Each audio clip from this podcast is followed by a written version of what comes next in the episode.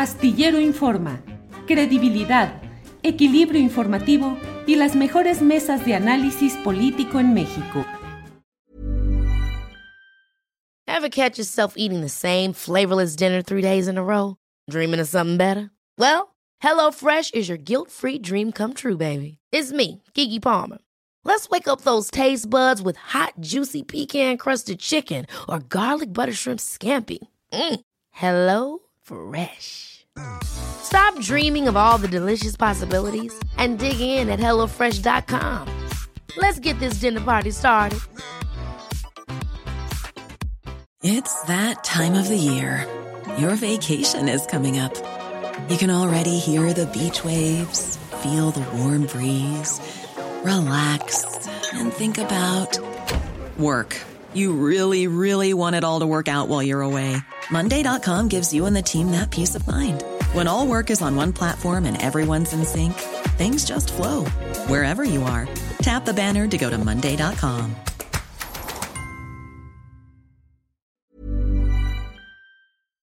Astillero Informa, credibilidad, equilibrio informativo y las mejores mesas de análisis político en México.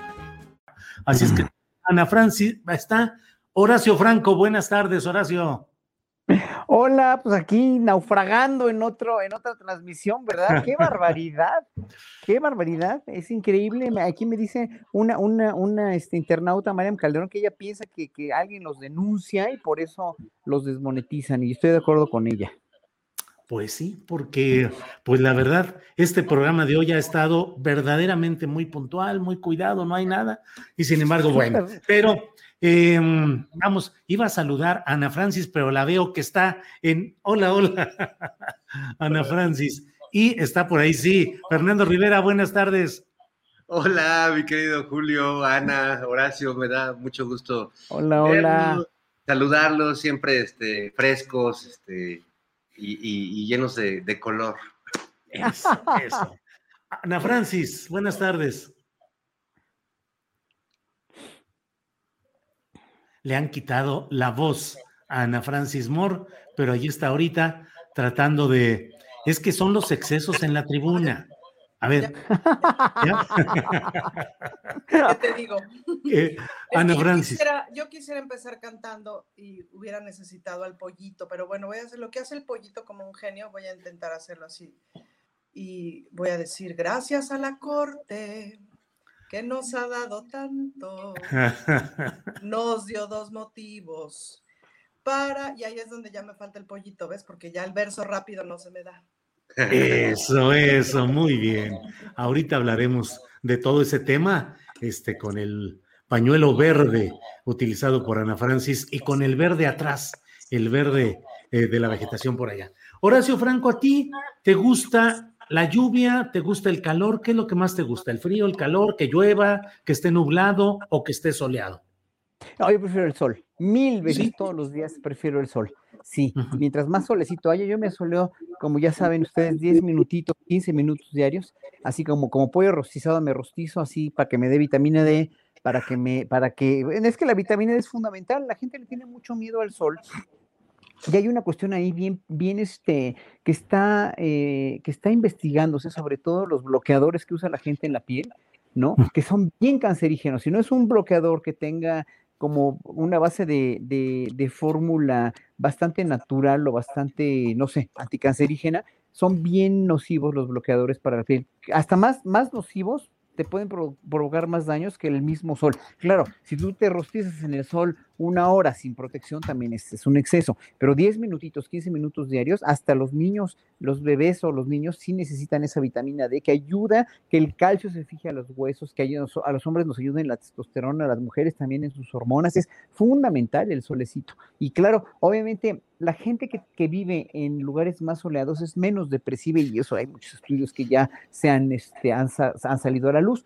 Mientras más eh, luminoso sea el país en cuanto a horas de sol, menos deprimida está la gente. Yo que viví en Holanda, que es un país donde de veras era horrible, lo más lo único horrible que me tocó de veras de vivir en Holanda es que no había sol, había cuando mucho 10 días de sol Y ya con 15 grados y tantito sol, todo el mundo se encueraba y se iba a tirar al parque así encuerados, parecían de veras pollitos blancos, así como el pollito, pero no amarillos, blancos, blancos, blancos, para, con la necesidad de tirarse al sol. Yo prefiero el sol, mil veces. La lluvia me choca, aunque en la bici, fíjate que curiosamente caminando me choca la lluvia, pero como no voy en bici, que es casi siempre, pues me ya ahora sí que ya si te vas a mojar, pues mojate bien en la bici y ya te llegas a bañar. Pero sí, es, yo prefiero mil veces el sol. Gracias, Horacio. Este es un consejo de salud del tío Horacio.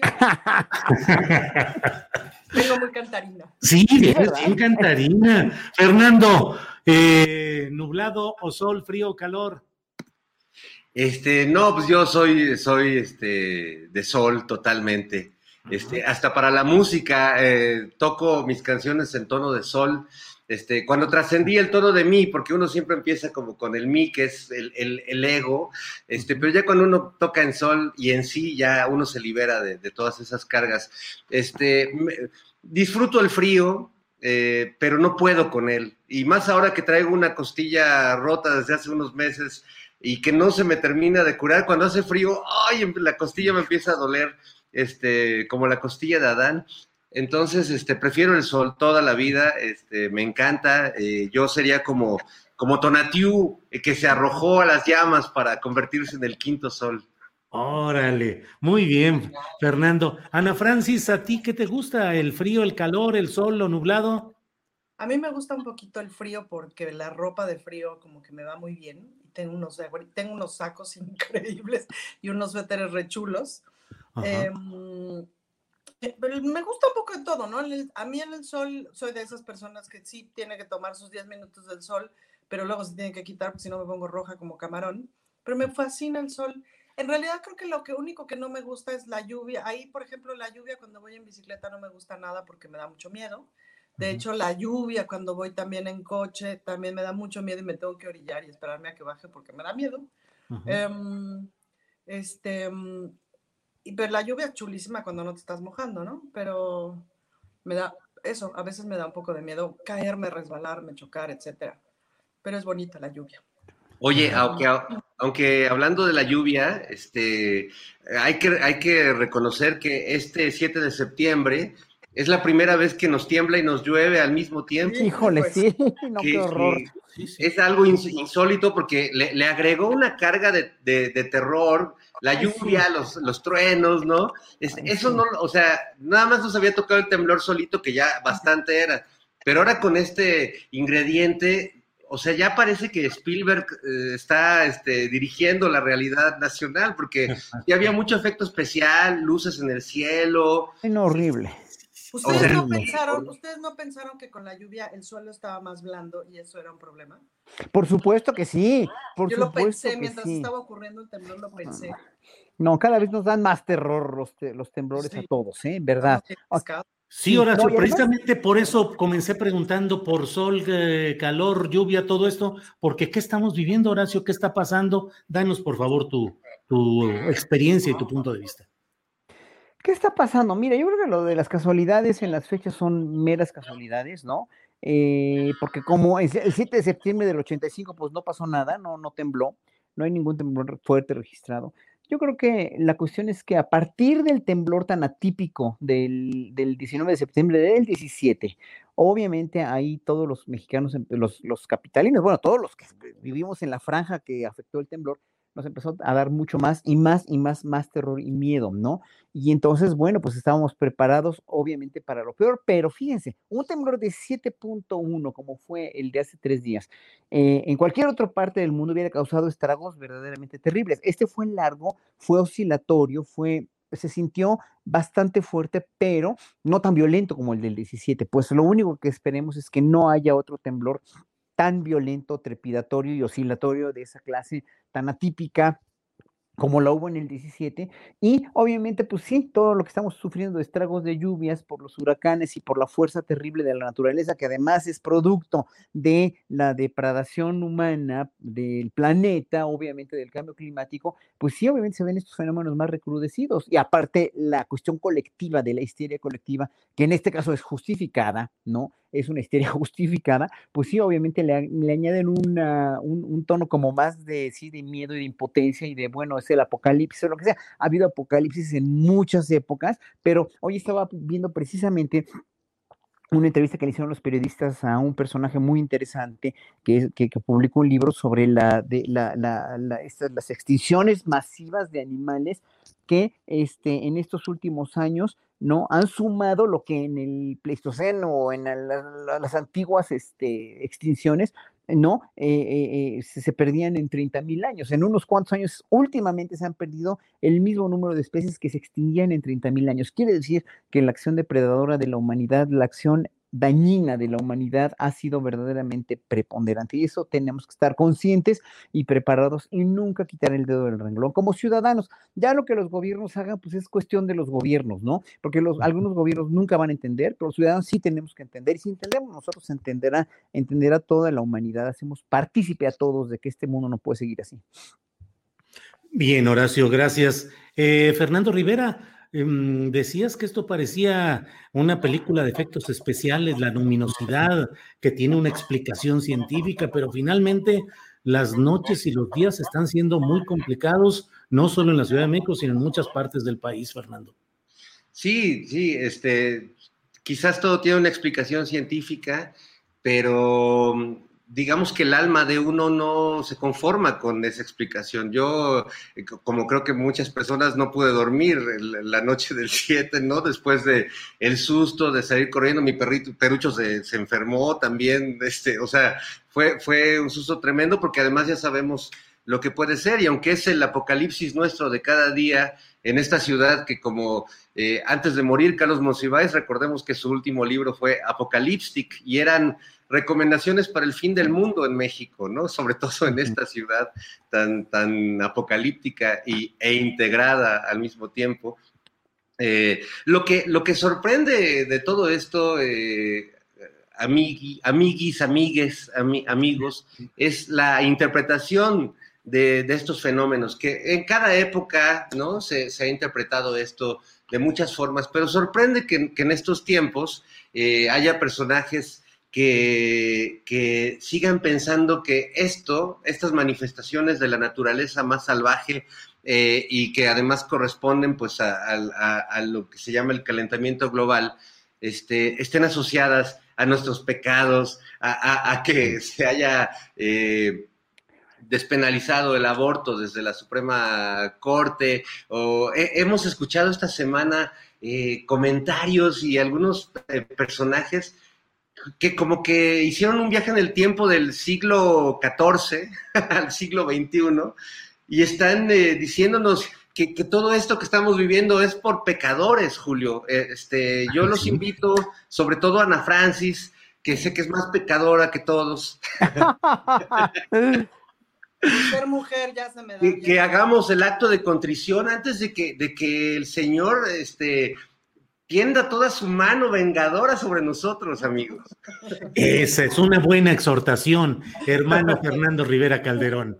Ana Francis, en, alusión, como ahora dicen que para alusiones personales, Ana Francis. Por alusiones personales pido la palabra, presidente. Sí. Este, fíjate que una joya que yo rescato del Twitter con respecto a eso es esto que puso Eduardo Verástegui justo, ¿no? De, nos está cargando la chifosca porque las señoras abortan y que una chava respondió lo que nos faltaba, el feto tectónico. Híjole, me, sigo riendo, ¿no?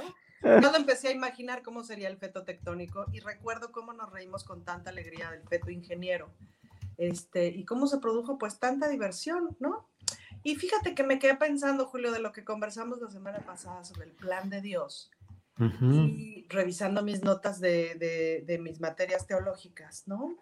Que plantear que conoces cuál es el plan de Dios es, desde una visión teológica católica responsable, es cuando menos una herejía.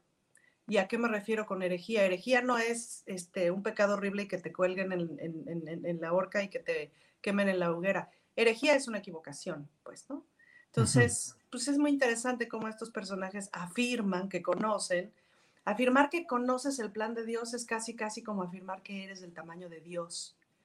Y eso es pecado mortal, porque el primer mandamiento que te dice amarás a Dios sobre todas las cosas, etcétera, lo que significa es que reconoces la grandeza de Dios y por lo tanto tu pequeñez.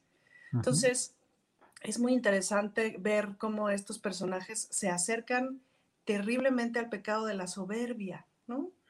Eh, que es un pecado este, grave. A la herejía y a la soberbia. Y eso es muy interesante. Por si necesitaban esta cápsula teológica con su tía Ana Francis. muy bien, tía Ana Francis.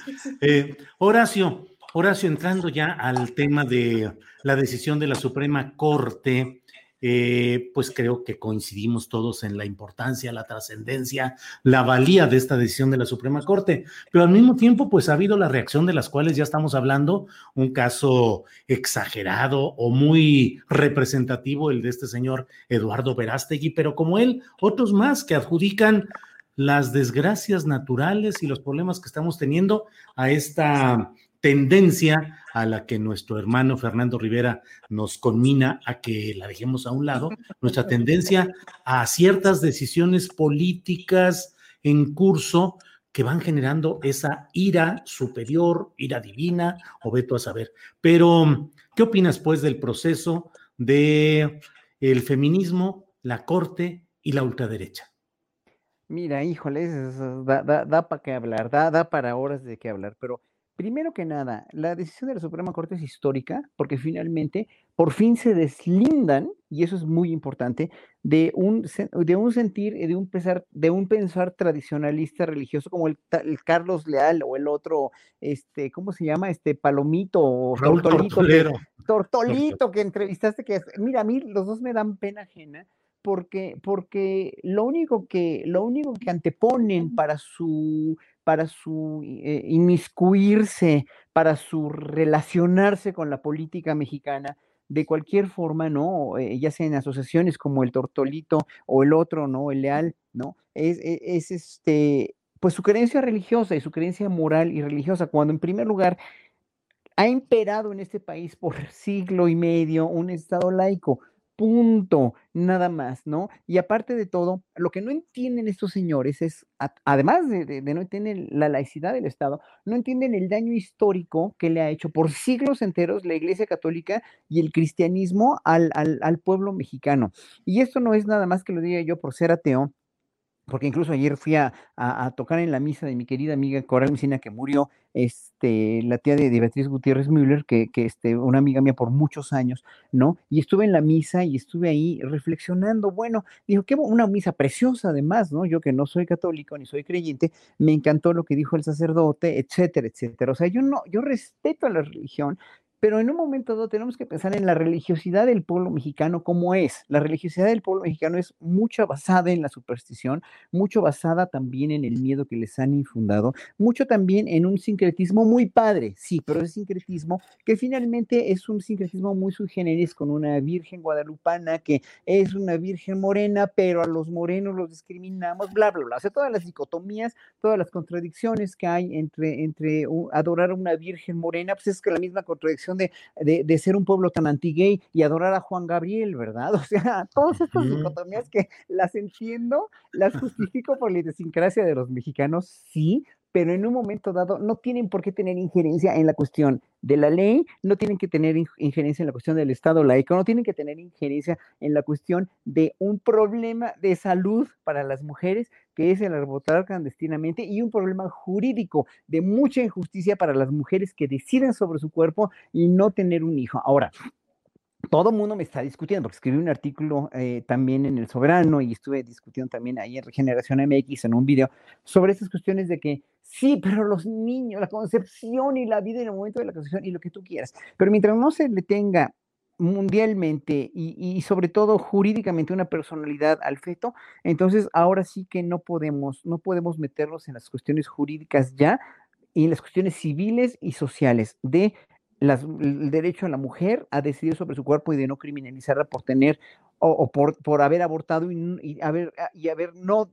no tenido un hijo no deseado, porque un hijo no deseado, un hijo no querido, un hijo que no quieres tener, es el peor, es de veras la peor herencia que le puedes dejar al mundo, es el peor ejemplo de lo que le puedes dejar al mundo, que se los dejas a las madrecitas este, teresianas o a las madrecitas, este, eh, lo que sea, a cualquier, o, o al DIF, o, a los que los quieran adoptar, a los gays o lesbianas que los quieran adoptar, ese es una cuestión que finalmente eh, eh, no, no, no, no, no viene al caso, no viene al caso. Pero la cuestión aquí es que tiene una mujer que el derecho de decidir por su propio cuerpo y esa es una cuestión, un problema de salud, nada más, de salud pública. Y en eso no se tiene que meter ninguna iglesia. Bien, gracias Horacio. Eh, Fernando Rivera, pues el mismo tema. Eh, feminismo, corte y ultraderecha. Este, bueno, a mí esta semana me dio mucho gusto eh, y, me, sumo a la celebración. Eh, y, además hago un análisis que me parece prudente hacer en este momento porque cada que sucede un tema político, tenga que ver con la Corte, tenga que ver con el gobierno federal, pues eh, hay una lectura de parte de la oposición de que el presidente está imponiendo su voluntad autocrática sobre todas las cosas, ¿no? Y en este caso, eh, justo se, cayó sobre eso porque sabemos que el presidente ha mantenido una, una cierta distancia a, dar su opinión personal sobre el tema, porque además se ha manifestado siempre respetuoso pues, de la voluntad popular. Y en este caso, bueno, pues se, agradece el trabajo de la Suprema Corte, pero sobre todo, este es un, triunfo de, las mujeres, de, esa sociedad civil feminista que ha estado empujando desde hace muchos años y de la que Ana Francis es, una militante y una activista y una pieza muy importante, igual que las Reinas Chulas y un montón de, mujeres que he tenido la la gran oportunidad de conocer y de conversar con ellas y de irme comprometiendo cada vez más con, este, estos temas de, derechos fundamentales. Entonces a mí me da mucho gusto y por eso, este, justo ahorita me acordé, porque hace muchos años cuando todavía se estaba en la batalla, y vaya que la, que la lucha no ha terminado y que hay todavía mucho por hacer, eh, escribí una canción que, cantaron Las Moscas Muertas, que este, no sé si recuerde, pero es un grupo formado, entre otras mujeres ilustres, por Marta Lamas, que toca la guitarra y baila y hace unas coreografías muy divertidas. Y si me permites, Julio, Ana, Horacio, eh, les canto un pedacito de esta canción que además no, no tiene problemas de derechos porque es mía. adelante, adelante. Espero que se escuche decentemente y, que la letra este, no me falle por acá. Eh. Dice así.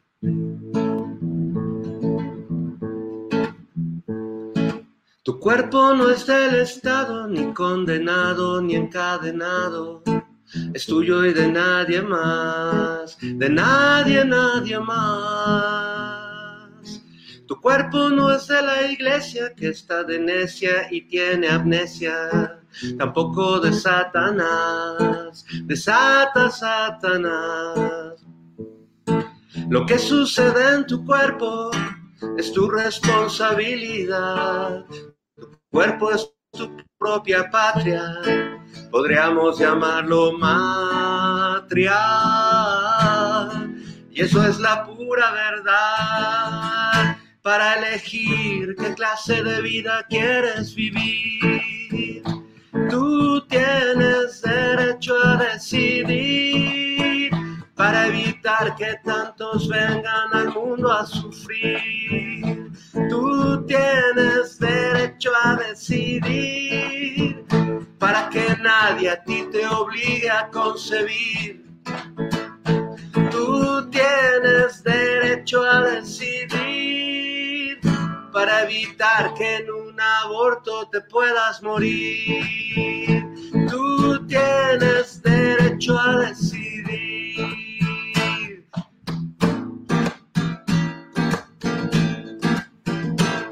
Lo legal no es moral ni inmoral, solo regula lo que suele ser normal. Lo legal no es moral ni inmoral, solo regula lo que es ilegal. Por todos lados están argumentando y mientras las mujeres hoy siguen abortando, las que tienen dinero van a un buen hospital, las que no tienen nada siempre acaban muy mal. Hace muchos siglos se cuestionaba si la mujer realmente pensaba si era una hija del Señor, una criatura endemoniada, violada, esclavizada, sexualmente utilizada. El tiempo fue a pasar y se vino a emancipar, pero hace 60 años no podían ir a votar. Poco a poco las mujeres han ganado sus derechos, el derecho de ser dueñas de su vientre y de sus pechos. Tu cuerpo no es del Estado, ni condenado, ni encadenado. Es tuyo y de nadie más, todos, de nadie, nadie más. Tu cuerpo no es de la iglesia que está de necia y tiene amnesia, tampoco de Satanás, de Sata, Satanás. Lo que sucede en tu cuerpo es tu responsabilidad. Cuerpo es tu propia patria, podríamos llamarlo matria.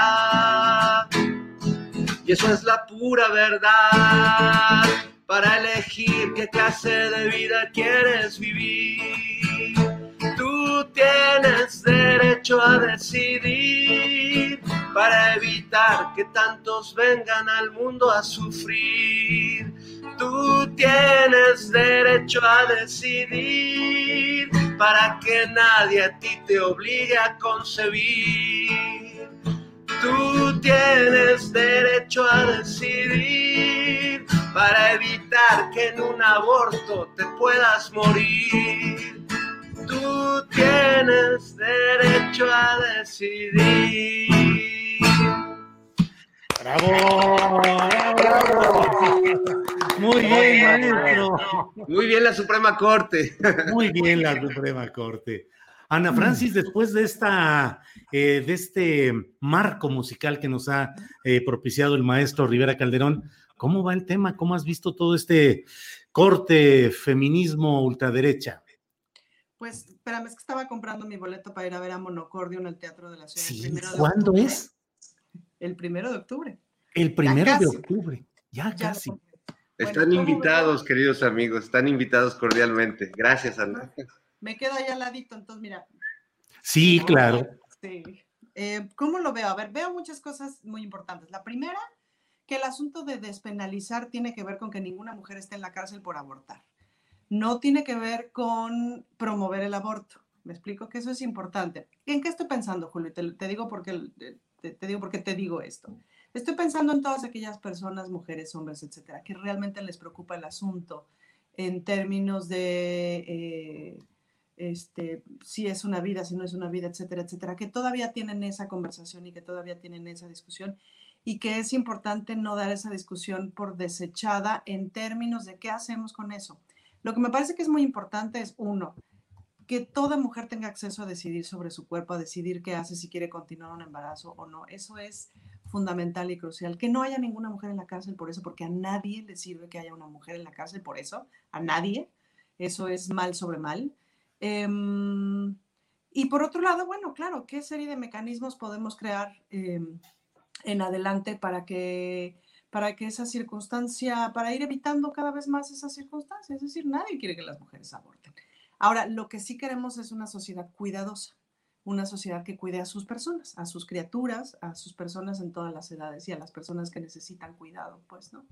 Y ahí es donde de veras le podemos entrar. O sea, porque es como muy, eh, muy doble moral y muy gacho estar diciendo que estás en contra del aborto y tal, pero pues no pasar la pensión alimenticia o no entrarle como al cuidado de las personas o pensar que el cuidado de las criaturas es solamente responsabilidad de las mujeres y que no es una responsabilidad colectiva, etcétera, etcétera, etcétera. Es decir, como sociedad tenemos mucho que aprender de cómo cuidarnos. Entonces, yo rescataría de las personas que están en contra del aborto su preocupación por el cuidado, su preocupación porque como humanidad nos cuidemos más. Y les diría, trabajemos en eso, por favor, pongámonos a trabajar en eso, en que, en que, en que desde el Estado y desde la sociedad seamos mucho más cuidadosos con todas las personas. Um, si quieren, seguimos discutiendo si hay vida, si no hay vida, si el feto tectónico o el feto ingeniero, lo podemos seguir discutiendo. Muchas de esas discusiones son muy pertinentes, por ejemplo, desde el punto de vista teológico. Hoy vengo muy teóloga. Pero bueno, creo que tiene que haber, este, no sé, congresos de católicos, etcétera, de otras religiones. Hablo del catolicismo porque es la que conozco, en donde pues es un buen tema de conversación. Pero de eso a meter a mujeres a la cárcel, pues hay una distancia enorme. De eso a que sea un asunto nacional, pues hay una distancia enorme. Es un asunto de una sola religión. Entonces, y eso es bien importante, pues, ¿no? La, laicidad del, Estado, pues es bien importante. Entonces, creo que es un asunto complejo, em, que hemos ido aprendiendo, entendiendo y avanzando sobre el asunto. Yo nada más rescato esta idea y les pido que se queden con esta idea. A nadie nos sirve que haya mujeres encarceladas por abortar. Sigamos discutiendo lo demás, sigamos, o sea, como inventando cosas para, para cuidarnos mejor, para ser una mujer sociedad, etcétera, etcétera pero a nadie le sirve que una mujer esté en la cárcel por abortar, porque además las que están en la cárcel son las más pobres otra vez, ¿no? Entonces, bueno, nada, justicia, pues, ¿no? Justicia. Bien, Ana Francis, gracias. Eh, Horacio Franco, la verdad es que la aparición de ciertos representantes de esta ultraderecha, pues han, se han plantado en el escenario en condiciones eh, muy ridículas, muy contradictorias, caricaturales, eh, Lili Telles diciendo que no sabía que había firmado, eh, el uh, político priista Añorme Baños diciendo que él estuvo ahí en la reunión, pero que no firmó, que nadie le puede probar que su firma esté estampada ahí, otros panistas echándose para atrás, entre a medias, diciendo, bueno, no sabíamos que se relacionaba con el partido Vox, aunque la Carta de Madrid que firmaron la impulsa la Fundación Disenso, que preside el mismo Santiago Abascal, que preside el partido Vox. Eh, algunos entrevistados, Horacio, que francamente, pues sí, sus respuestas y su visión política muy limitada y a veces muy contradictoria. Chiquita, chiquita, chiquita, así, de veras. Pero, pero finalmente, Horacio, la cosa va en serio, porque en Europa y en otros países hemos, visto, hemos visto, ya estoy igual que ellos, hemos, visto, eh, hemos visto cómo la ultraderecha eh, avanza y va logrando, a pesar de todos estos tropiezos y estos equívocos, avanza en, en, la ganancia de posiciones políticas. ¿Crees que en México hay condiciones para que esa ultraderecha avance, Horacio? Mira, hay muchos errores aquí de planteamiento de esta gente y bueno, el primero que nada, no, ah, debo decir antes, antes que nada que ya le, ya le bautizaron a esta sección el hueso astillado, Fernando. El hueso astillado. El hueso astillado, ya aquí los internautas con los que estoy también aquí platicando, pero bueno, hay, hay varias cosas. ¿Puedo, ¿Puedo, soltar un... Uh. Ya, gracias. Muy Mejor bueno. le ponemos la costilla de Fer. La costilla de Fer, órale, la costilla astillada. Exacto. Eh, Horacio. Mira, es, es una cuestión de una impulsividad a lo mexicano, lo que siempre yo he dicho, pues cuando, cuando viví en Europa, de veras me di cuenta que los, los europeos del norte, sobre todo los del norte, ¿no? Que son mucho más organizados estructuralmente en sus actos, ¿no? Primero piensan una cosa y luego piensan y reflexionan todas las consecuencias positivas, negativas, los pros, los contras, etcétera, etcétera, y luego la realizan y la hacen. Aquí, y eso me di cuenta que es muy, muy, este, muy característico de ellos al contrario, los latinos somos al, totalmente opuestos. Primero hacemos y luego pensamos. Primero ya llevamos una, a cabo una acción y luego dijimos, ah, chinga, pero es que ya no supimos, ¿verdad? O sea, como que no vimos las consecuencias. Eso les pasó a estos pobres que, que estaban ahí, que a mí me da mucha pena porque finalmente están, o sea, no, no, no, no, supieron ni a lo que fueron ni a lo que se metieron. Y lo peligroso es que están legislando. O sea, una gente como Lili Telles, ¿no? Donde después, además, siempre ha sido tan oportunista y en el tweet que lanza, donde pone la foto de sus dos grandes errores, ¿no? Haber estado junto con López Obrador y luego haber estado junto a, junto a Bascal. O sea, eso es un oportunismo verdaderamente ya, ya, ya dantesco, ya casi de, de veras de una, es febril, de una puerilidad impresionante. El problema es que legisla, el problema es que es una oportunista, el problema es que, es que de veras eh, la gente que la toma en serio es igual de impulsiva que ella al haber firmado algo que no sabía o que cualquiera o que rementería, etcétera, etcétera, al, haber tomado al, muchacho este que trabajaba en las redes sociales del PAN, este Ochoa, no me acuerdo cómo. Cristian Camacho. Cristian Camacho, como chivo expiatorio, o sea, es patético, es de una mediocridad, esa es la palabra, mediocridad absoluta, ¿no? Que estés firmando cosas que no sabes, que estés firmando cosas que, y, viene su Hernaco, yo le digo al Herná Cortés, porque es un Herná Cortés igual que Ceballos, ¿no? Fernández se creen Hernán Cortés, son unos nacos, que vienen aquí a querernos este, vender espejitos. Y, y claro, como es, una, e, e, es gente a la cual ellos consideran realmente superiores, y eso es lo que no, no ve, por ejemplo, esta, esta diputada Méndez de Querétaro, ¿no? Que pone ahí la foto con él, eh, orgullosa de que debería haber, debería de haber un Vox México, ¿no? que no se dan cuenta que ese, ese Hernán Cortés y toda su, su, camarilla de ultraderechistas fascistas españoles, a ella misma no le darían una visa de, de, de o, la, la, nacionalidad española por su aspecto, que es igual de indígena que el mío o que el de muchos mexicanos. Entonces, que no se hagan idiotas. Lo que pasa es que ahí les convino porque ya son o patadas de ahogado desesperadas que están dando para llamar la atención pero de veras son de una mediocridad supina, ya verdaderamente siniestra, ¿no? Y por otro lado, pues ellos tratan de, o sea, bueno, no creo que ni tengan idea de que el momento en el que se dio en España, el momento terrible en que se dio el advenimiento de un movimiento neofranquista, como se dio con, en Francia con Jean-Marie Jean Le Pen, perdón, esta, o sea, con estos surgimientos de la extrema derecha que vienen desde Bélgica, el primero fue en Bélgica, se se entienden en el momento histórico en el que están sumergidos también los, los, los europeos y que vienen de crisis muy, muy, este,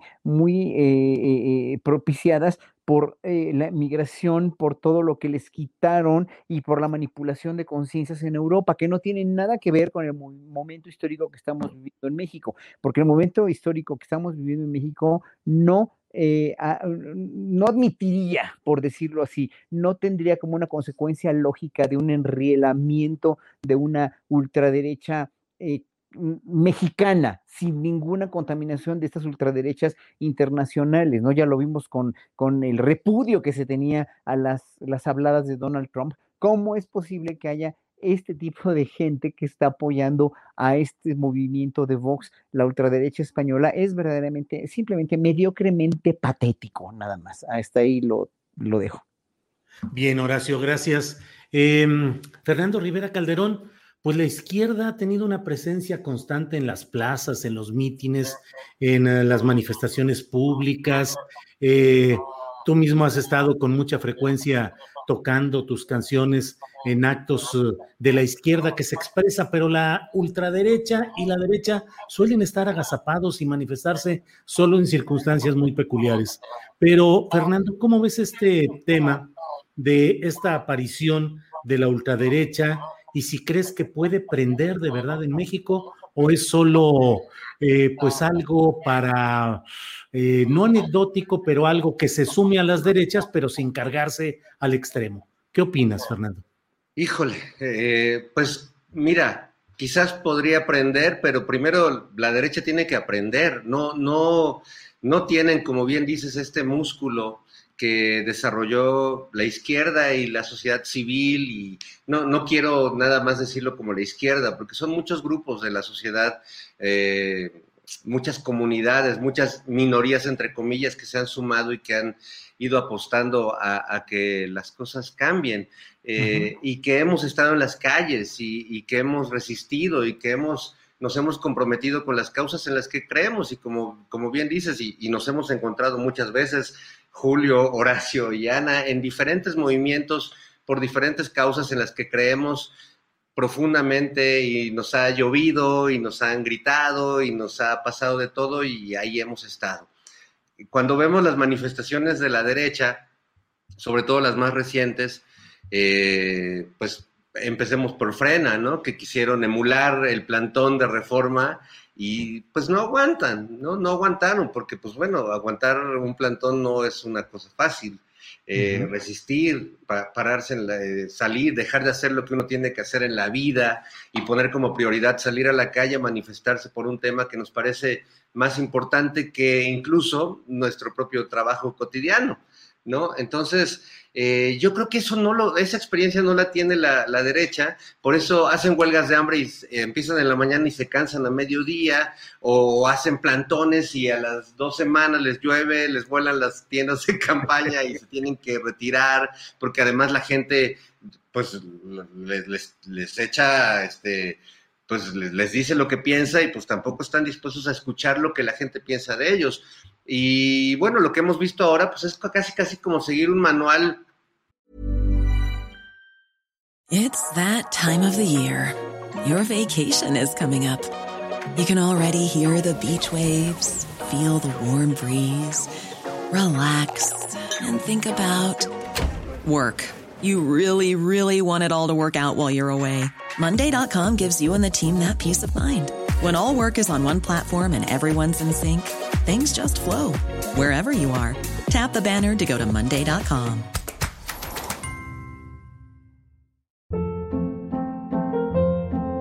Hold up. What was that? Boring. No flavor. That was as bad as those leftovers you ate all week. Kiki Palmer here, and it's time to say hello to something fresh and guilt-free. Hello Fresh. Jazz up dinner with pecan-crusted chicken or garlic butter shrimp scampi. Now that's music to my mouth. Hello Fresh. Let's get this dinner party started. Discover all the delicious possibilities at hellofresh.com.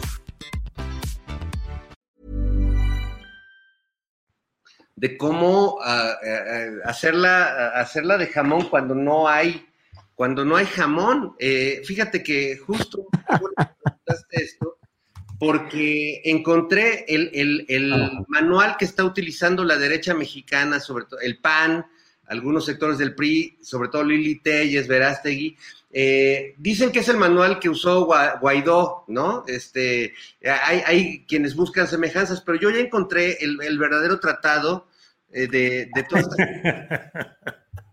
Ya lo vieron. El arte de tirarse pedos es un ensayo físico-teórico, metódico y sacatódico de 1751 y sin duda es el, el libro de texto de la derecha mexicana que básicamente está dando brincos con el suelo parejo y está haciéndola de pedo sin que haya pedo y está buscando una confrontación donde no la hay y bueno, pues terminan siendo ridículos, irrisorios, y pues yo no sé quién se las esté comprando, ¿no? No, no estoy seguro. Tam- también dentro de la derecha hay gente inteligente, ¿no? Hay, hay gente que, que piensa, que reflexiona, que toma sus decisiones malas como sea, pero toma, toma sus decisiones y tiene sus reflexiones. Supongo que este discurso de, de tirarnos al piso a la Neymar, este, y hacer como que nos agrede un Estado autócrata cuando no hay tal, ¿no? Este, pues no, la verdad es que quisiera, quisiera saber quién levanta la mano para decir yo les creo. Pues eh, muy interesante esta interpretación a partir del arte de tirarse pedos que nos propone Fernando Rivera Calderón y le agrega, porque el título original dice ensayo teórico, físico, teórico y metódico, y aquí el alburero Fernando nos dice que también sacatódico, que no sé exactamente cuál sea la ciencia de, de ese La neologismo, sacatodia. la sacatodia. de- Ana Francis, sobre este mismo tema, ¿cómo ves? Sobre todo, y fíjate que aprovecho ahí para hablar con la dipuchula, como he visto que es la etiqueta que estás poniendo, porque te estás topando en tu trabajo legislativo con dipuchula, Con sí, todo. sí. ¿eh? Te estás topando con, con esa realidad del criterio y de los intereses y de la manera hipócrita en la que se puede falsear el discurso y todo esto. ¿Cómo ves a la ultraderecha y su acción política en lo que estás viendo, Ana Francis? Mira, yo vería a un, específicamente hablando del PAN, eh, que hay un PAN que ocurre o que está ocurriendo de aquí al 24 de octubre, que es importante que recordemos estas fechas, porque son sus elecciones internas, ¿no? Mm. Entonces, se dice en los pasillos, es chisme y es radio pasillo, ojo que estoy avisando, ¿no? Se dice en los pasillos entre, entre los panistas que este asunto de Vox y etcétera es una manera de, de golpear a Marco Cortés porque no quieren que repita. ¿no? No Mm. tengo muy claras cuáles son las tribus al interior del PAN. La verdad es que sí soy bastante ignorante en ese asunto. Apenas me las estoy aprendiendo, ¿no? Y también es muy chistoso cómo funcionan, cómo funcionan en, en la conversación cotidiana. Eh, por ejemplo, pues Federico Doring es un tipo que sabe un montón, es súper educado, sabe un montón de legislación, etcétera, pero sus redes son tremendamente furiosas y podríamos decir ignorantes, pues, ¿no? Porque sí hacen los planteamientos que de pronto dices, o sea, llamó al presidente Herodes nomás porque el presidente, por primera vez en su chingada vida, perdonando la expresión, no opina sobre el tema, afortunadamente, pues, ¿no? Sobre el tema del aborto. Este. Entonces ya lo pone como Herodes, ¿no? Pues eso es es, no solo es una payasada, sino es una ignorancia. Y Federico Doring no es un tipo ignorante, pero para nada, al contrario. Entonces, son, una cosa es la persona, otra cosa es la estrategia y otra cosa es el momento del Partido Acción Nacional. Entonces, los catorrazos ahí adentro pues están recios y se llevan fuerte, ¿no? Eh, me parece que Marco Cortés es parte del grupo de Anaya, ¿no?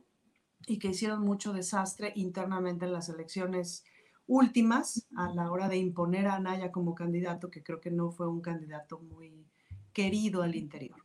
Pero te digo, todavía no sé, les voy a ir contando conforme vaya sabiendo, ¿no?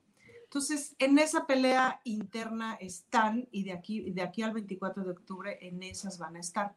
Por otro lado, tienen esta narrativa pública en la Ciudad de México, por lo menos, de declarar que nada funciona, ¿no? O sea, la ciudad no funciona, todo está mal, la vacunación está mal, las calles están mal, los todo, todo está mal, hasta todo está, todo está mal, ¿no? Y entonces plantean esta serie de mentiras sobre mentiras, sobre mentiras, sobre mentiras, sobre mentiras, afirmando que son verdades para plantear que todo está mal.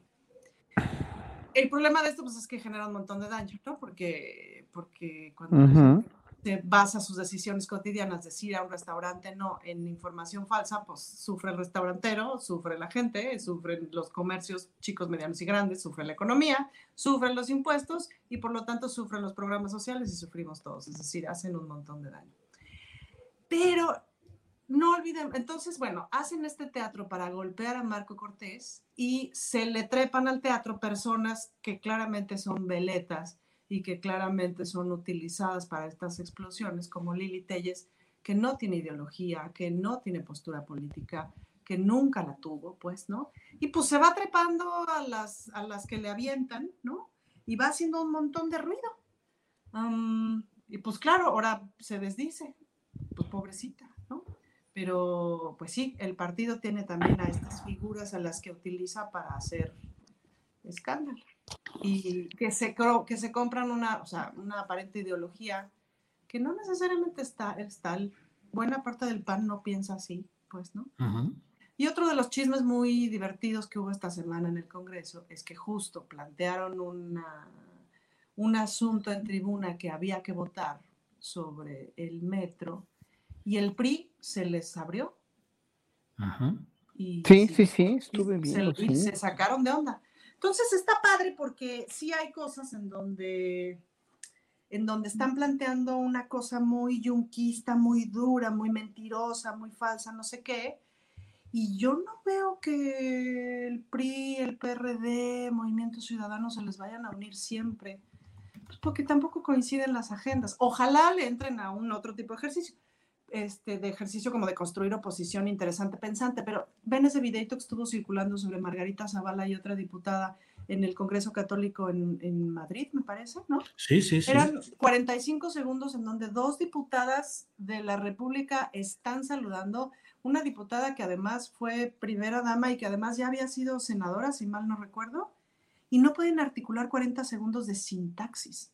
Sí, Eso llama muchísimo la atención. Ah, ah, perdón, pero a mí sí dije, ¿cómo Margarita Zavala era una mujer bien inteligente? Hasta donde yo me acuerdo. Este, ¿qué le pasó? O sea, hasta antes de ser primera dama, y luego la verdad es que cuando hizo aquella campaña política, que, este, que pues fue un desastre su campaña, ¿no?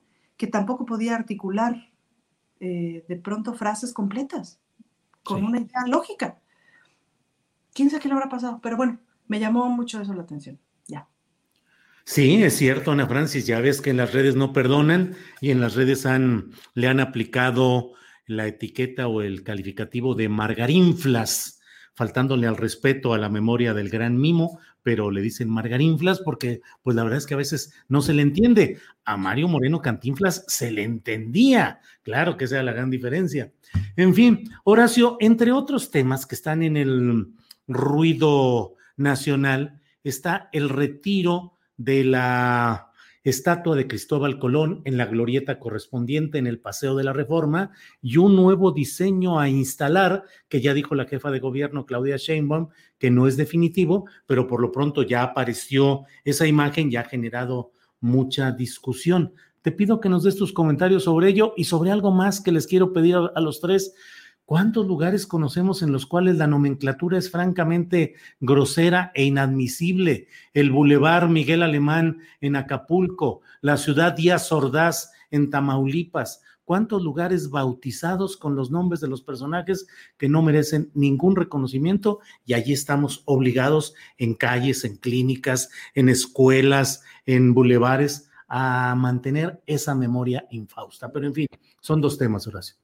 Bueno, mira, quisiera concatenar el, eh, con una, lo que preguntaste ahorita, con una respuesta que quiero dar, o una complementación a lo que trataba muy acertadamente Ana Francis, eh, sobre Margarita Zavala y sobre todos estos panistas que, los cuales yo traté cuando fui constituyente, y también cuando hice proselitismo para las leyes de, la ley de sociedades de convivencia en 2003, que finalmente los panistas eh, nadie les quita la inteligencia, ¿no? Obviamente hay gente muy valiosa en todos los partidos, siempre lo he dicho y siempre lo diré, ¿no? Siempre lo diré. Eh, y hay gente también muy mediocre y muy, muy poco apta para representar en todos los partidos, ¿eh? a, los mexicanos. Eso no, no, no quita.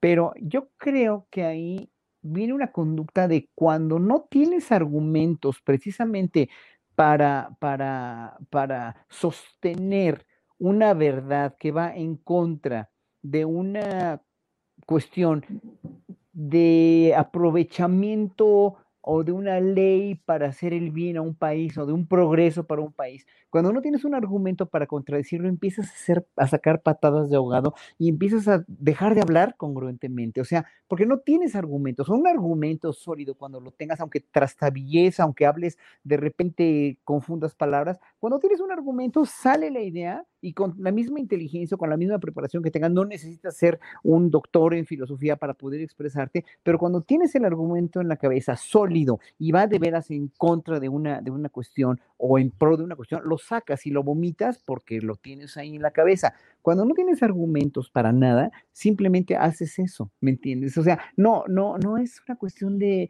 de, de, de expresión o de expresarse, es una cuestión de argumentación y yo creo que la derecha desesperada, porque ya no tienen, ya, o sea, ya no tienen que sacar, ¿no? Hoy lo que aclaró López Obrador con el secretario de Defensa y este, este capitán o teniente que, que, que está con, a, cargo de la, este, del aeropuerto Felipe Ángeles, pues obviamente, y todos los testimonios de los directores de compañías y de empresas de Volaris, de Aeroméxico, etcétera, etcétera, ¿no? De la IATA misma, dices, bueno, pues es que en verdad están boquiabiertos de los progresos, ¿no? Y todavía sigue habiendo gente de veras sin argumentos que dicen, no, esto, es una, una tomada de pelo, este país está cayendo a pedazos. Dices, pero, o sea, ¿de dónde? ¿De dónde? Y esa desesperación los hace mal articular su discurso, creo, ¿no? Bueno, y, eh, y, eso quiere decir también con esto que me preguntas de la, de, de, la, de, la, de la nomenclatura de las calles y de las plazas y de las ciudades y de la estatua, yo creo que la, la, congruencia que tiene Andrés Manuel López Obrador como presidente para precisamente, y con Claudia Sheinbaum y con todos los que, los que secunden, y yo también como miembro de la Comisión de, Cultura de la Ciudad de México, pues estoy ampliamente de acuerdo con eso, es que finalmente pues se, se, establezcan o la cuarta transformación salga en un momento dado con, estas cuestiones que sí son importantes para recobrar o para finalmente eh, hacer que una memoria histórica se, eche raíces, se enraíce en la mentalidad de un pueblo, ¿no? Porque finalmente sí, o sea, estas, estas personas que nos hicieron tanto daño como nación, como país, como, como pueblo, pues no tienen por qué tener un, nombre, un nombre en una calle, ¿no? O sea, lo mismo eh, pasa eh, en otros países cuando ah, quitan calles o quitan estatuas, etcétera, etcétera. Y la de Cristóbal Colón no la van a, no la van a destruir, o sea, eh, otra, otro de los inventos, ¿no? Yo le dije a Claudia Sheinbaum cuando, cuando inauguramos el consejo, ¿no? Cuando digo, hemos trabajado mucho, ¿eh? Y, y, incluso le dije, es bien importante también que menciones que este consejo no recibe un solo centavo. Bueno, lo dijo dos veces y todavía veo en Twitter. ¿Y cuánto reciben ustedes? O sea, dices, no, no manches, o sea, es que por favor entiendan, oigan por lo menos, o sea, antes de lanzar veneno, por favor escuchen cómo está configurado el consejo y para qué sirve. Entonces yo le dije a Claudio, oye, pues hay que poner la estatua de Colón ahí atrásito de los indios verdes, ¿no? Por lo menos, bueno, o abajito, ¿no? De los indios verdes. Eso está bueno. Pero bueno, eh, sí, y yo creo que es una cuestión de memoria histórica que, que, no tiene que ofender a nadie y si somos patriotas y si somos verdaderamente eh, con un pueblo con memoria histórica, pues vamos a agradecer que se cambien los nombres de Díaz Ordaz o, o, o de Miguel Alemán, etcétera, etcétera. Gracias, Horacio Franco. Llegan muchos comentarios aquí en el chat. Hablan de eh, una avenida Raúl Salinas de Gortari en Nuevo León las calles eh, Miguel de la Madrid, em, eh, todo esto, nombres que francamente resultan poco eh, defendibles y sin embargo ahí están toda esa serie de nombres. en fin, Fernando Rivera Calderón, ¿qué opina sobre el retiro de la estatua de Colón, el nuevo diseño que se está presentando y el tema de las nomenclaturas, Fernando? Bueno, a mí, a, mí, me da gusto porque yo eh, en algún momento de mi vida estudié historiografía de México, soy un apasionado de la historia de, de este país y contra la opinión de algunos intelectuales de la vieja guardia que, que suponen que la historia es como un monolito de piedra y que es intocable, ¿no? Porque ellos tienen la versión de la historia pues resulta que no es así, que la historia pues es, algo que está en movimiento, es algo de lo que somos parte y es algo que está en constante interpretación. Eh, entonces no, no hay una historia de piedra, hay muchas historias y hay muchas maneras de leer la historia y cada época en la que hemos vivido nos permite una nueva lectura de la historia. Yo creo que la lectura de la historia que muchos eh, críticos lo llaman ahora parte de una propaganda política o de que, quiere, de que la 4T quiere alterar la, historia oficial, a mí me parece un, muy, muy significativo porque está jugando con símbolos, con símbolos muy importantes eh, y me parece trascendente porque eh, pues en Paseo de la Reforma, que, y en muchos lugares de, esta ciudad y de este país, que tenemos monumentos a los más gandallas de los, desde los conquistadores, ¿no? Recordemos cuando, no sé si fue en, creo que en San Cristóbal de las Casas, que derribaron hace unos años la estatua de Diego de Mazariegos, que fue un, un, hojaldra marca Diablo, igual que Pedro de Alvarado, que aquí tiene su calle, eh, igual que Colón, que aunque navega como, como que fue buena onda, o sea, fue también un, tipo que tenían eh, esta idea, pues, de, de, la idea del salvaje, ¿no? Que predominaba en Europa en ese tiempo, que, que, había una, una calidad de humanos como de segunda, que eran como salvajes, y que pues como no tenían la fe eh, católica, pues había que exterminarlos o, someterlos o esclavizarlos. Entonces, eh, a mí me parece muy bien, me da, más allá de que me guste o no estéticamente la propuesta de monumento que, hizo este artista Pedro Reyes, que tampoco me disgusta, este, creo que simbólicamente es, un acto muy poderoso, es un acto muy poderoso eh, sé que a muchos les irrita y eso hace que me guste todavía, creo que un poco más. No sé si es un placer perverso. Muy bien, Fernando, muchas gracias. Eh, Ana Francis, sobre estos placeres perversos, el cambio de lugar de la estatua de Cristóbal Colón, la llegada de una escultura que represente a la mujer indígena y este tema de las nomenclaturas, Ana Francis. Pues está muy divertido, ¿no? Este, sí, sí es de esos temas que, que, son de pura gozadera. Em, claro que queremos cambiar la historia, pues ¿cómo no vamos a querer cambiar la historia si está mal contada, ¿no? Digo, desde una perspectiva feminista te lo digo. Cuando me han invitado a entrevistas así como escritora, me dicen, tú, tú, lo que tú escribes se inscribe en la literatura femenina, en la literatura feminista, que no sé qué. Y yo siempre les contesto, no, se inscribe en la literatura este, universal. Lo que pasa es que la literatura universal no ha sido universal, ha sido masculina. Apenas se está volviendo universal, ya que todo mundo empieza a tener espacio para escribir. Bueno, más o menos todo el mundo empieza a tener espacio, pero me entienden el asunto. Es decir, el mundo ha sido masculino. La historia ha sido, por decirlo menos, masculina y patriarcal, aunque es bastante más complejo que eso. Entonces, por supuesto que hay que corregir la historia. Y me acuerdo de un día que estábamos en, eh, aterrizando en un aeropuerto, que se llamaba Aeropuerto Díaz Ordaz. No me acuerdo si es en Sinaloa o dónde es. Mm. Pero bueno, hace muchos años trabajando con Jesús Rodríguez. Y que Jesús armó tal escándalo en el aeropuerto de no puede ser que este aeropuerto se llame así, casi nos bajan del avión. A el de Puerto Vallarta. El de Puerto Vallarta, claro. Casi nos bajan del avión a toda la compañía, este, porque tenía razón. Y era muy triste estar en, un país en el que tienes un aeropuerto con ese nombre por. No, es como por. Y bueno, que se estén quitando esos nombres y cambiando me parece muy positivo. Ahora, la discusión de la escultura en sí que van a poner en su lugar, pues ya se está llevando una, una discusión de esas que yo digo, ay, qué bueno que no me tengo que meter en esa discusión porque es una discusión compleja. La escultura está padrísima, ¿no? Yo vi la foto y dije, wow, se va a ver increíble, sobre todo porque además paso mucho por ahí en la bici, entonces digo, no manches, se va a ver increíble. Pero pues sí es cierto que está diseñada por un señor que no necesariamente representa, o sea, que es una mujer indígena anónima, otra vez el anonimato para las mujeres, etcétera. En fin, que Dios, que Dios bendiga a quienes están decidiendo cómo va a ser la estatua que van a poner ahí.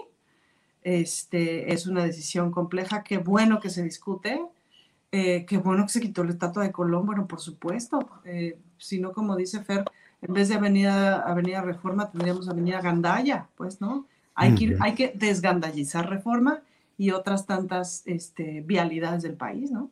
Desgandallizar, muy Desgandallizamiento nacional. Así es, desgandallizamiento nacional. Muy bien, pues eh, son las 3 de la tarde con 5 minutos. Les agradezco. Caramba. Les, agradezco que nos hayan aguantado con este cambio de, de, transmisión, pero bueno, pues con estas circunstancias que luego se vienen de la desmonetización, quisimos eh, hacer este segmento aparte, pero queda un ratito para los postecitos que siempre acostumbramos por aquí. Entonces, Horacio Franco, eh, la recomendación, invitación, reflexión final, lo que tú desees como postrecito de esta mesa, Horacio.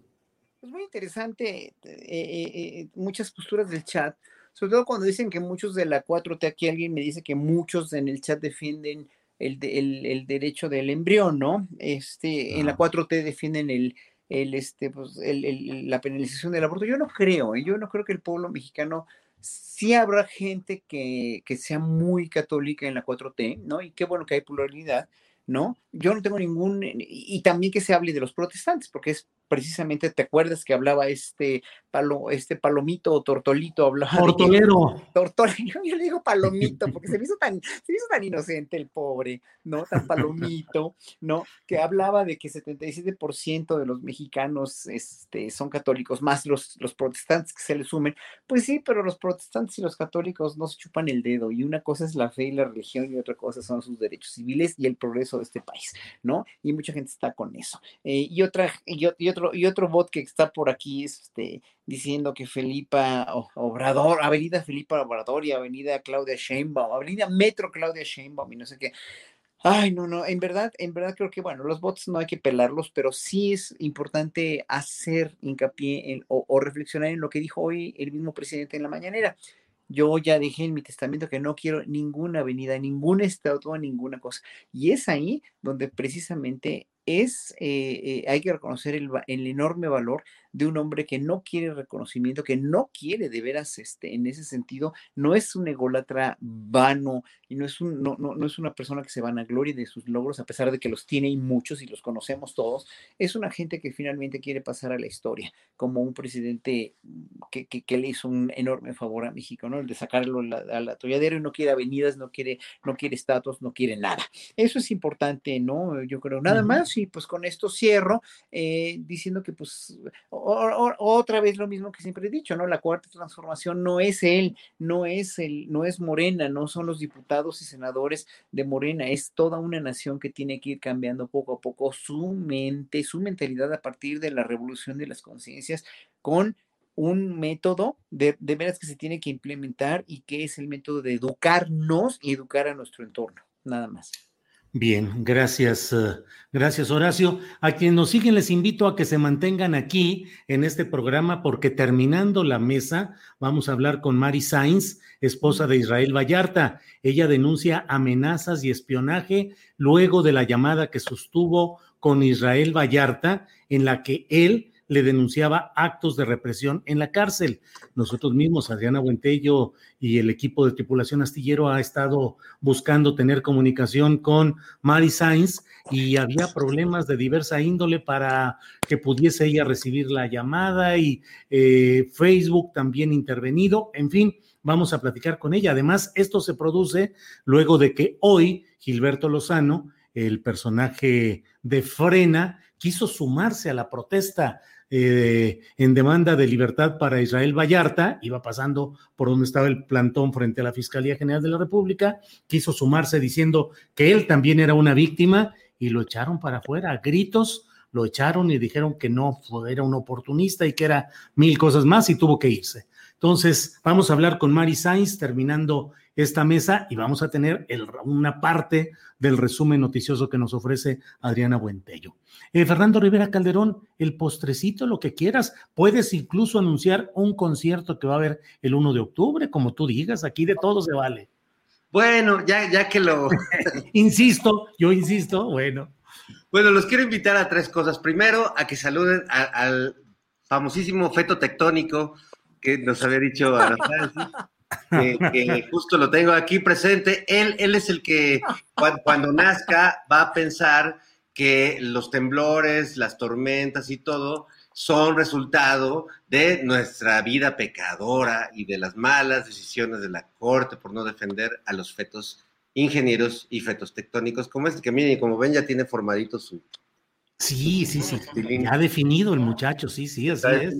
Bueno, esa es una. La otra es que los invito a que este domingo en Operación Mamut vean un sketch que escribí que me divertí mucho haciéndolo, donde esta mujer indígena, Tlali, o este personaje llega y baja de plano a un colón que es Jairo Calixto Albarrán, que se va a ver muy simpático, y ahí tienen todo un diálogo y luego Colón pues, se tiene que ir a buscar pedestal porque pues este, tiene que ver dónde, se, se planta, entonces creo que va a estar divertido. Están invitados Canal 11, 10 de la noche. Y finalmente, pues el primero de octubre, viernes, a las ocho y media, voy a celebrar los 20 años de mi proyecto musical Monocordio, con el que he hecho muchas canciones muy amorosas, muy terribles también, muy filosóficas. Y pues lo voy a celebrar con un gran concierto, con invitados especiales, con una banda maravillosa en la que está incluido mi propio hijo, eh, que cumple 20 años igual que Monocordio. Entonces, pues los invito realmente a que vayan al Teatro La Ciudad, Esperanza Iris, este primero de octubre. Se ha abierto por el semáforo amarillo el 75% ya de capacidad del teatro, lo que implica que podemos juntarnos una buena banda con todas las medidas, con toda la sana distancia, pero podemos intentar ir reactivando poco a poco la vida cultural de este país, que vaya, que necesita reactivarse por mí y por todos mis compañeros. Muy bien, por usted y por todos sus compañeros. Muy bien. Ana Francis Moore, por favor, para cerrar esta, este programa. Pues yo tendría tres peticiones. La primera, por favor, Pollito, mándame una copia de tu, de tu feto tectónico para ponerlo ahora en la oficina, ahora que me den mi oficina ahí en el centro. Luego, segunda cosa, em, hay una obra de Sabina Berman que se llama Entre, Entre Pancho Villa y una mujer desnuda, que ustedes recordarán que tuvimos a bien estrenar antes de la pandemia con un éxito arrollador y tuvimos que cerrar a las tres semanas de haber estrenado por justo la pandemia y ojalá podamos reestrenar.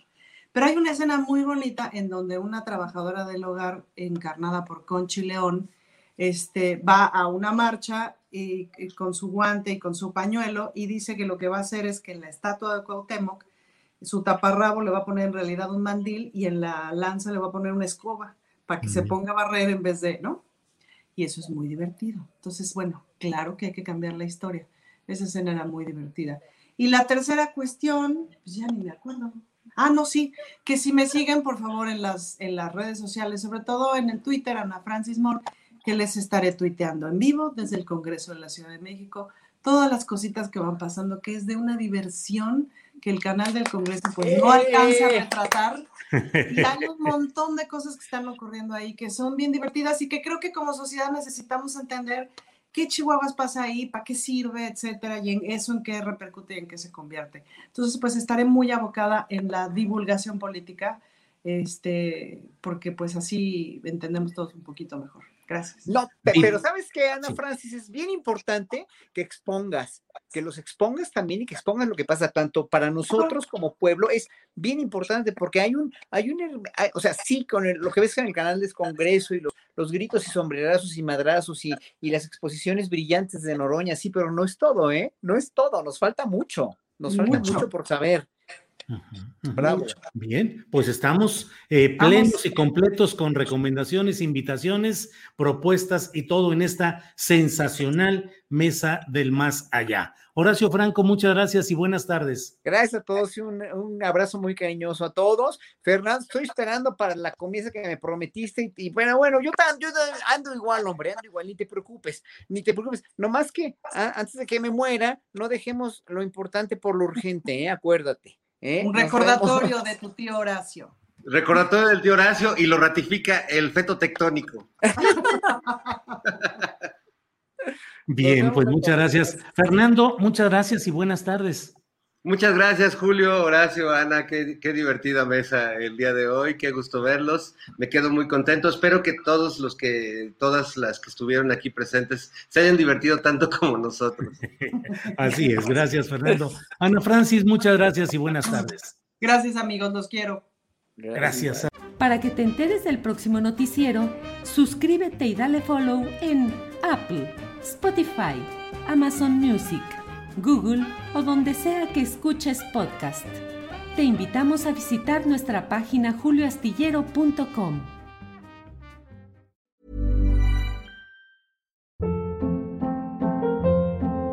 Hold up. What was that? Boring. No flavor. That was as bad as those leftovers you ate all week. Kiki Palmer here, and it's time to say hello to something fresh and guilt-free. Hello Fresh. Jazz up dinner with pecan-crusted chicken or garlic butter shrimp scampi. Now that's music to my mouth. Hello Fresh. Let's get this dinner party started. Discover all the delicious possibilities at hellofresh.com.